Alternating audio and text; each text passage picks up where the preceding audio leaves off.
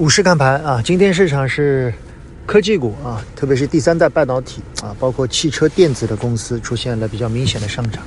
最近的市场是题材和不同的行业之间的轮动啊，这种轮动呢有几个特点，一个呢持续性的啊，在短期内不太强；第二呢是在轮动的过程里面，大家在寻找二二年的主要的机会啊。昨天呢主要是一些低估值的板块出现了修复性的上涨。今天呢是科技股啊，其中一些前期强势的，在连续回落以后出现了比较明显的上涨。但是在这些科技股的过程里面，有一条主线，就是汽车电子啊。我们会发现，整个汽车的这个轻量化以后啊，包括新能源车以后，在整个智能科技上的比重是大幅度的提高了。我们有机会跟大家聊一下。我看到一篇报告啊，当时说，相比燃油车来说啊。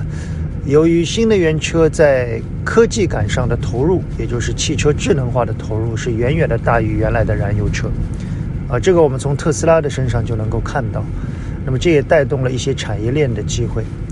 呃，另外一方面呢，我们也看到在科技股的波动过程里面，由于芯片的短缺问题啊，在逐步的得到修复，所以汽车的产销量啊，以及整个汽车电子的。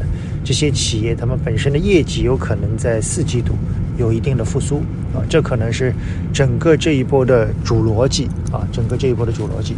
从整体来看，我觉得这种轮动的态势一直会到十二月中下旬啊。一方面呢是机构的重新的配置和呃这种换仓的动作啊，会有一个比较长时间的持续，我们认为会跨越整个十二月份。